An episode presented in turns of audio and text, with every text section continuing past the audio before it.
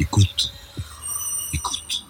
Bonjour, euh, mon invité aujourd'hui n'est pas venu de très loin, c'est Sylvie Matelli, directrice adjointe de l'ERIS, mais si je la fais venir à ce micro aujourd'hui, c'est parce que vous lancez, Sylvie, euh, un nouveau programme intitulé Géopolitique et entreprise, donc un projet important pour l'ERIS. Pouvez-vous en dire plus? Qu'est-ce qui vous a amené à créer ce programme et quelle est sa finalité? Alors la création du programme, l'idée est venue de plusieurs travaux qu'on a menés à l'IRIS sur la question, les questions de la corruption, les questions des sanctions, qui nous ont amené à travailler aussi sur le rôle des ONG et le l'interaction que les croissante des ONG depuis une trentaine d'années avec les entreprises. Et en fait, de, de la prise de conscience qu'au fond, les entreprises avaient toujours eu un rôle politique, peut-être plus que jamais depuis la fin du XXe siècle et la mondialisation, elles avaient véritablement cette place et ce rôle de, euh, de ce rôle politique géopolitique, mais que c'était assez peu pris en compte en fait à la fois par les décideurs publics mais aussi par les instituts qui travaillent sur les questions de géopolitique et qu'il était temps de s'y mettre parce qu'il y a des enjeux de souveraineté nationale, de, euh, de, de sécurité nationale, on le voit avec les différents scandales et les différentes affaires en fait qui, qui concernent ces entreprises ces dernières années. Donc l'envie de, de travailler là-dessus, de réfléchir là-dessus, d'accompagner les acteurs publics et privés sur ces questions pour construire un véritable corpus de pensée en fait sur, sur sur la géopolitique et, le rôle des entreprises dans cette géopolitique. Mais pourtant, le, rôle des firmes multinationales dans la société internationale n'est pas nouveau. On, le reconnaît, soit pour s'en féliciter, soit pour le critiquer. Qu'est-ce qu'il y a de nouveau dans cette action? Alors, il y a deux aspects à la géopolitique et aux entreprises. Il y a la dimension géopolitique des entreprises et la façon dont elles influencent en fait la géopolitique, les relations interétatiques, les relations internationales en général. Et ça, effectivement, ça n'est absolument pas nouveau euh, puisqu'elles ont toujours influencées, elles ont toujours impacté sur les relations internationales et elles ont toujours aussi été le bras armé des États. Euh, là où c'est un petit peu plus nouveau, c'est qu'aujourd'hui les entreprises sont probablement les seuls acteurs globaux, euh, transnationaux, même si elles conserve une dimension nationale et c'est ce paradoxe qui est particulièrement intéressant parce que c'est ce paradoxe qui crée de l'intérêt pour un, pour une analyse de la géopolitique et des entreprises et euh, ces acteurs globaux transnationaux sont aussi au cœur du système. Une entreprise, c'est l'activité économique, c'est les emplois, c'est euh, les emplois nationaux mais aussi internationaux, c'est la question des délocalisations et de ce point de vue-là, on voit que ça mêle en fait un certain nombre d'enjeux, un certain nombre de défis à la fois nationaux régionaux et internationaux. Et puis le deuxième aspect, c'est qu'on s'aperçoit que un phénomène qui n'est pas non plus nouveau, les entreprises utilisées par les États comme une sorte de bras armé dans une concurrence internationale ou dans une guerre économique, ce qu'on appelait par le passé plutôt guerre économique, eh bien c'est un aspect qui se renforce et aujourd'hui les entreprises sont des acteurs d'une compétition pas seulement sur les marchés, mais très clairement une compétition entre les États dans la défense d'intérêts nationaux. Quelle est la relation entre une entreprise multinationale et son État d'origine?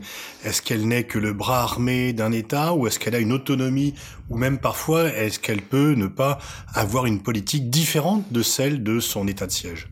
Alors, tout est possible. Les économistes ont longtemps voulu croire, en tout cas, c'était une, c'était une pensée largement diffusée dans les années 60 et 70 avec les néolibéraux, que l'entreprise était là pour faire du business et que la mondialisation, qui ne portait pas encore ce nom-là, mais l'internationalisation des entreprises, en fait, conduisait à des acteurs véritablement globaux, totalement déconnectés des États. Or, 30 ans plus tard, on ne peut que constater que toutes les entreprises sont identifiées par leur nationalité, toutes ont une nationalité et toutes sont d'une manière ou d'une autre une fierté à la fois pour les sociétés civiles, mais aussi pour leurs États, et donc défendent ou, des, ou, portent des intérêts nationaux. Alors après, euh, on se retrouve dans des situations où parfois l'intérêt d'une entreprise est totalement contradictoire avec l'intérêt national ou l'intérêt d'un État. On peut citer l'exemple d'Apple ou de General Motors aujourd'hui, euh, dans le contexte de guerre commerciale qu'ont lancé les États-Unis et le président Trump avec la Chine. Ces entreprises ont aujourd'hui comme premier marché la Chine, elles sont clairement dans un intérêt qui diverge avec le président des États-Unis.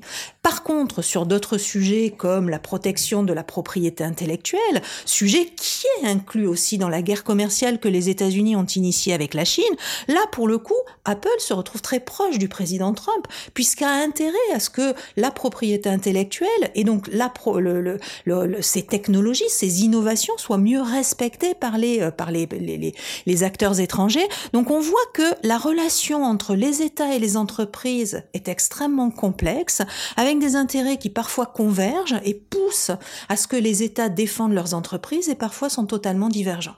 Dans le cas de la France, on pourrait prendre deux exemples très précis. Euh, la France continue à soutenir euh, l'accord sur le nucléaire iranien, veut même créer un instrument qui puisse permettre de continuer à commercer avec l'Iran malgré l'interdiction américaine. Et pourtant, Air France, euh, Total, Peugeot, des fleurons de l'économie française, ont quitté le théâtre iranien, ont quitté le marché iranien et donc font une politique tout à fait différente, pour ne pas dire opposée à celle de leur gouvernement. Alors très probablement parce qu'ils n'ont pour l'instant pas confiance dans la capacité de leur gouvernement à les défendre. On est dans un monde totalement global et globalisé où le cœur de ce système, c'est les États-Unis et le dollar. Et ces entreprises ont besoin à la fois de pouvoir se rendre aux États-Unis pour faire des affaires, même si c'est pas forcément leur marché principal et le cœur de leur activité, c'est quand même un passage obligé. Et elles ont besoin également de pouvoir utiliser le dollar et de pouvoir avoir accès à des banques. Or, toutes les banques aujourd'hui, qu'elles soient américaines, ou pas, sont euh, prisonnières, si on veut un terme négatif, mais sont dépendantes du marché américain et des marchés financiers américains. Donc il y a ce contexte-là, et en fait ce qu'on est en train de payer en Europe dans en la matière, mais avec effectivement le mécanisme de troc qui se met en place, les choses, les lignes semblent bouger, on est en train de payer l'interprétation que l'on a pu faire dans les années 70, dans les années 80, de cette idée que l'entreprise, cette idée néolibérale que l'entreprise était juste là pour faire du business et que l'État devait disparaître, devait laisser l'entreprise mener ses activités. Et donc, les deux interprétations qui ont été faites de cette, idée libérale, la première a été défensive, c'est le cas de l'Union européenne et des pays européens, un peu naïve quelque part rétrospectivement parlant, c'était on va protéger les entreprises, on va défendre les marchés, mais, en, défendant l'ordre libéral, en défendant les marchés. C'est ce que les, les Allemands appellent l'ordolibéralisme sur le lequel ils sont totalement en train de revenir avec la politique industrielle qu'ils sont en train de remettre en place. Euh, ça a été annoncé il y a une dizaine de jours. Comment vous définiriez pour les auditeurs l'ordolibéralisme? L'ordolibéralisme, c'est l'idée que pour que les activités économiques fonctionnent bien, pour que la compétition entre les entreprises soit constructive et pour, pourvoyeuse d'emplois, d'activités, de richesses et d'innovation, il faut que le marché fonctionne bien. Et donc l'ordolibéralisme, c'est cette idée de mettre en place des règles pour que le marché fonctionne au mieux. La politique de la concurrence de l'Union européenne, c'est exactement ce type de démarche, c'est exactement ce type de cadre. On met en place des règles où on garantit aux entreprises que le marché fonctionnera bien, que la liberté de s'installer, d'entrer sur le marché sera préservée, qu'il n'y aura aucun monopole pour la politique de concurrence qui viendront vous empêcher d'accéder à un marché. Donc ça, c'est l'idée défensive. Les Américains et les Chinois et d'autres pays ont eu une vision beaucoup plus offensive sans véritablement l'assumer de, de, cette, de ce nouvel ordre international et ont toujours, toujours, toujours soutenu leur intérêt national, parfois même au détriment de certaines de leurs entreprises. Et donc l'Europe aujourd'hui se trouve confrontée à cette naïveté d'États qui se sont défendus, qui ont protégé leur intérêt national, alors qu'elles-mêmes protégeaient d'abord le marché. Et je crois qu'aujourd'hui, les entreprises ont conscience de ça, n'ont donc pas confiance dans la capacité des Européens à défendre leurs entreprises, alors qu'ils savent pertinemment que les Américains ou les Chinois iront jusqu'au bout en la matière. Alors, est-ce que les, dirigeants euh, de, ces entreprises sont de plus en plus euh, formés ou intéressés à la géopolitique? Est-ce que dans la détermination de leurs choix, de leurs décisions, au-delà des aspects traditionnels, économiques ou de politique intérieure, la dimension géopolitique devient incontournable? Oui et non. Euh, ils ont bien conscience et ils s'intéressent très souvent, surtout quand ce sont des entreprises internationales, aux questions géopolitiques. Et ils connaissent les grands équilibres, ils connaissent les grands décideurs, ce qui sont d'ailleurs des gens qu'ils fréquentent assez régulièrement quand euh, ce sont les décideurs sur leur marché, leur grand marché. Simplement, euh, l'un des, l'une des, l'un des aspects du programme, c'est de mettre en évidence que la géopolitique intervient sur les entreprises par le biais de leurs responsabilités et de l'élargissement de leurs responsabilités. L'entreprise aujourd'hui ne peut plus se contenter de faire du business as usual et donc des profits. Elle a aussi une responsabilité et ça, ça vient beaucoup plus des sociétés civiles et de la montée en puissance des ONG à partir des années 60 et de la médiatisation d'un certain nombre de phénomènes. Et au fond, aujourd'hui, les entreprises doivent être plus que tout autre des acteurs responsables. On le voit dans la lutte contre la corruption. Les seuls à être allés en prison, c'était des entreprises ou des chefs d'entreprise. On le voit de plus en en plus dans la lutte contre l'évasion fiscale, où des chefs d'entreprise se retrouvent également en prison, alors même que pour l'instant, il y a très peu de politiques ou d'autres types d'acteurs qui, qui aient subi les mêmes, les mêmes poursuites. Donc les entreprises sont rattrapées par cette responsabilité, et ça, c'est quelque chose qui reste extrêmement inaudible pour l'instant des grands dirigeants. D'où le fait qu'ils se fassent rattraper par ces affaires sur ce biais-là. Et, l'idée du programme, elle est aussi venue de, euh, de, de, de l'impression que les entreprises aujourd'hui étaient beaucoup plus vulnérables sur cette dimension géopolitique de responsabilité que sur leurs affaires en tant que telles. Alors concrètement, qu'est-ce que vous allez faire dans ce programme? Comment vous allez vous organiser? Alors, notre, notre idée initiale quand on a construit ce programme, c'était qu'au fond, il fallait euh, faire passer cette idée qui avait besoin d'une véritable offensive en la matière des Européens ou de la France, et donc la, la volonté de mettre tous les acteurs autour de la table pour véritablement développer une stratégie nationale ou européenne, c'est à voir en tout cas pour développer des outils qui permettent de défendre à la fois les entreprises, et en particulier les entreprises responsables, mais également de défendre les intérêts nationaux ou les intérêts européens face à de grands pays qui défendent eux, aussi leurs, leurs intérêts. Et pour ce faire, il y a plusieurs axes. Il y a du débat, du débat grand public pour faire passer l'idée que euh, cette question est compliquée et que les entreprises sont pas toutes pourries ou toutes responsables, mais que il faut trouver une voie, une voie entre les deux pour développer et défendre nos valeurs, et pas que des valeurs anglo-saxonnes. Euh, l'idée, c'est aussi de promouvoir de la formation, euh, de, des séminaires de réflexion, d'échange, de brainstorming pour pour, pour, encore une fois euh, accompagner les entreprises dans leur internationalisation et dans la compréhension de leur rôle géopolitique. Ce qui change peut-être aussi euh, les choses aujourd'hui, c'est que les entreprises qui étaient moins euh, confrontées auparavant, maintenant, sont quand même tenues responsables devant l'opinion publique, parce que l'opinion publique, ce sont aussi des consommateurs. Mm. Et que si les entreprises, et notamment les multinationales, ont mauvaise réputation, euh, le citoyen n'est pas toujours coupé du consommateur, et donc il y a pour elle un risque de sanction du marché à travers le poids de l'opinion publique. Oui, tout à fait. Alors il y a deux aspects. Il y a un premier aspect, c'est effectivement la, l'image qu'ont aujourd'hui les entreprises.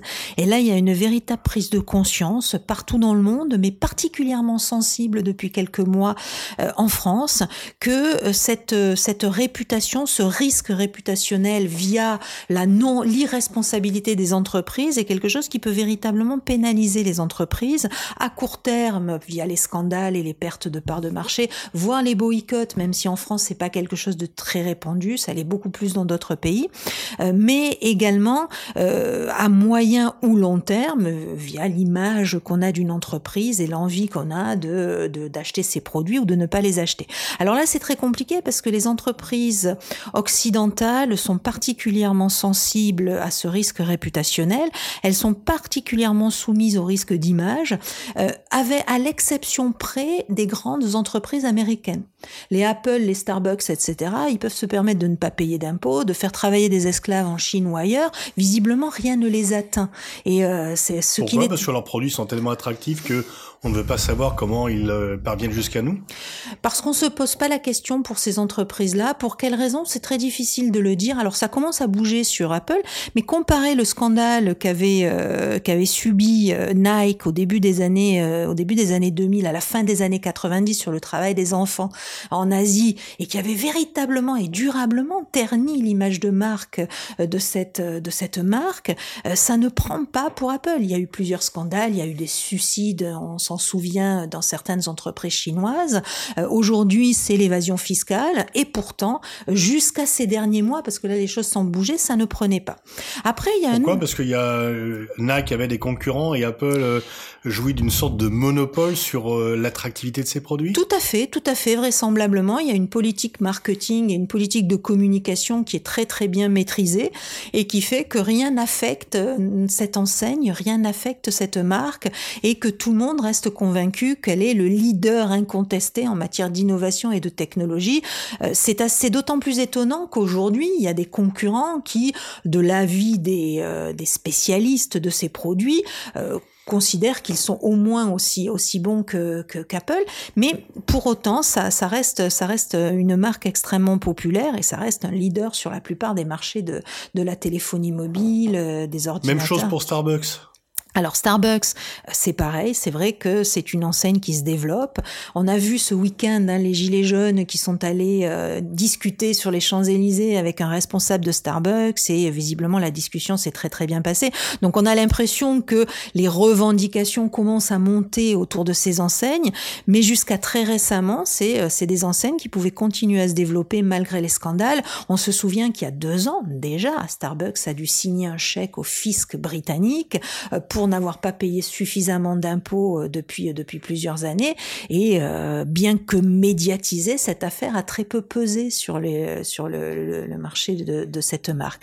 Après, sur la question de la géopolitique et, et, de la responsabilité des entreprises, il y a un deuxième effet aussi à prendre en compte et qui est peut-être dont les tenants et les aboutissants sont peut-être moins bien compris et connus des à la fois des décideurs publics et des entreprises.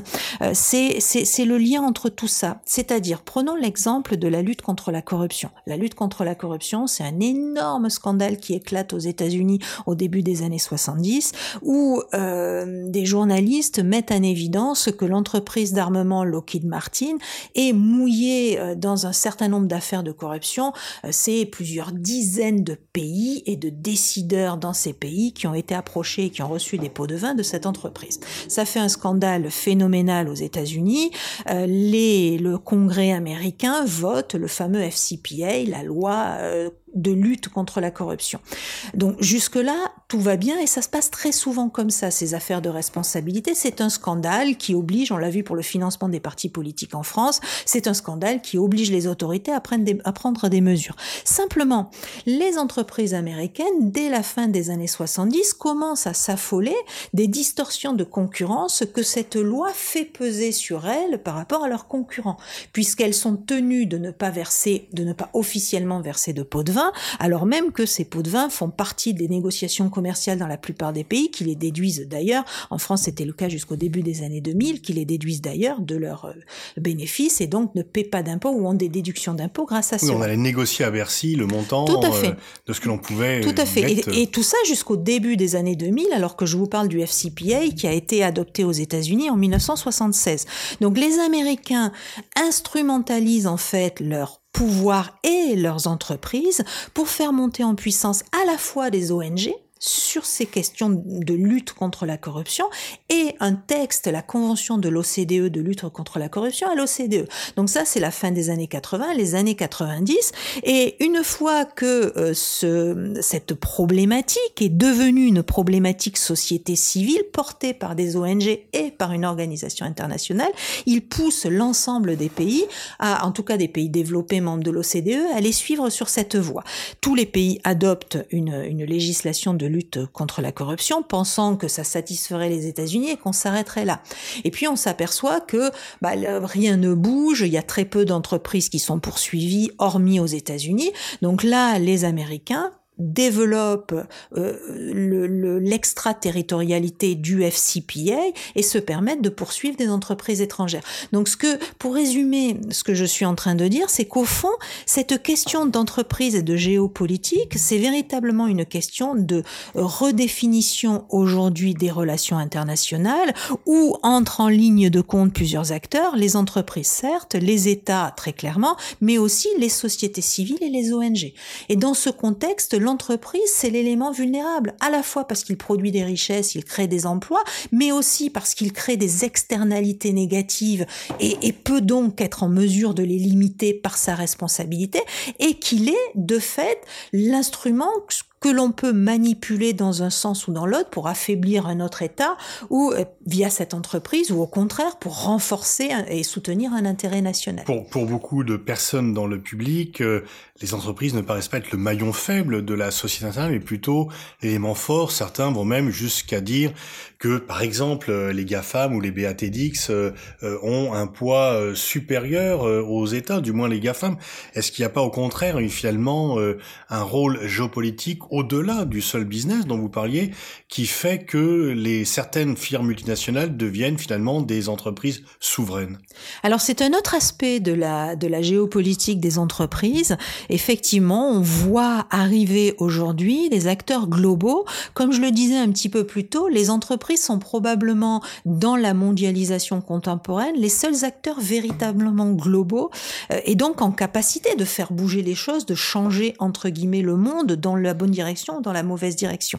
Et on voit apparaître des acteurs quasiment souverains, euh, aussi puissants, alors aussi puissants que les États, c'était déjà le cas euh, pour des États euh, d'importance plus limitée. On a toujours eu ce débat autour du rôle des multinationales, en particulier quand elles investissaient dans des petits pays et qu'elles avaient un chiffre d'affaires qui dépassait largement le PIB de ces petits pays. Donc le débat a toujours existé, mais il concernait les pays de la périphérie. Aujourd'hui, on se retrouve dans une situation où ces grandes entreprises sont en situation de concurrencer directement de grands États, de grands pays. Et, donc la question se pose de manière beaucoup plus, qui intéresse beaucoup plus les grands pays parce qu'ils se sentent directement menacés, effectivement, euh, par leur pouvoir, mais aussi par le produit qu'elles diffusent. Euh, on pense, c'est toujours des entreprises du numérique, et ça, c'est pas complètement un hasard quand on sait l'importance que revêt aujourd'hui l'information et la détention des informations. Oui, parce qu'elles ont les données et donc le pouvoir. Tout à fait. Elles ont les données, donc le pouvoir, et euh, probablement pour la première fois dans notre histoire, et c'est une banalité que de le dire aujourd'hui, mais c'est pourtant pas si banal que, que de l'intégrer dans nos réflexions, pour la première fois aujourd'hui, elles obtiennent toutes les données gratuitement. Fut un temps, quand on voulait de l'information, on payait, quand on voulait des données personnelles, on payait. Aujourd'hui, on y a accès euh, tout à fait librement et gratuitement, il suffit de les demander ou d'aller les chercher au bon endroit. Et ces grandes entreprises euh, de la nouvelle technologie ont un nombre euh, d'adeptes, de consommateurs, de citoyens virtuels euh, sans commune mesure avec la population des États les plus peuplés. Tout à fait, tout à fait, et elle dépasse, elle transcende justement les, les nations et, les populations nationales, et c'est effectivement ce qui fait toute leur force et tout leur euh, et tout leur pouvoir en fait. On peut on peut très clairement parler de pouvoir, c'est qu'aujourd'hui ces entreprises transcendent hein, les nations et les populations nationales et ont euh, un nombre d'utilisateurs euh, qui est, qui, est, qui est énorme et inégalé dans l'histoire économique moderne, mais et, tout le paradoxe également, c'est que euh, on se retrouve toujours confronté à cette euh, dichotomie entre le consommateur et le citoyen. C'est-à-dire le citoyen va s'offusquer de ce pouvoir, va demander aux politiques d'agir pour limiter ce pouvoir, mais dans le même temps, il est le premier à entretenir ce pouvoir. Et je crois que un message qu'il faut aussi faire passer euh, pour faire bouger les lignes, pour changer les choses et pour recréer une concurrence équitable, parce qu'au fond, c'est un peu c'est un peu aussi l'enjeu de, tout ce débat sur les questions géopolitiques, c'est que le, citoyen, il est d'abord consommateur et que c'est le consommateur qui a le pouvoir, somme toute, sur nos, sur nos marchés et dans notre monde. Merci Sylvie Matelli. Donc euh, je vous renvoie à votre programme euh, Géopolitique et entreprise euh, que vous venez de démarrer au sein de l'IRIS. Merci.